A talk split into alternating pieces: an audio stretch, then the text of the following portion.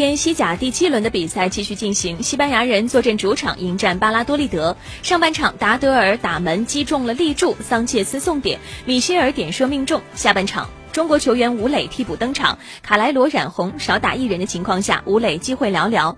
补时阶段，普拉诺帮助客队再入一球，最终西班牙人主场零比二不敌巴拉多利德，联赛三轮不胜，主场一胜难求。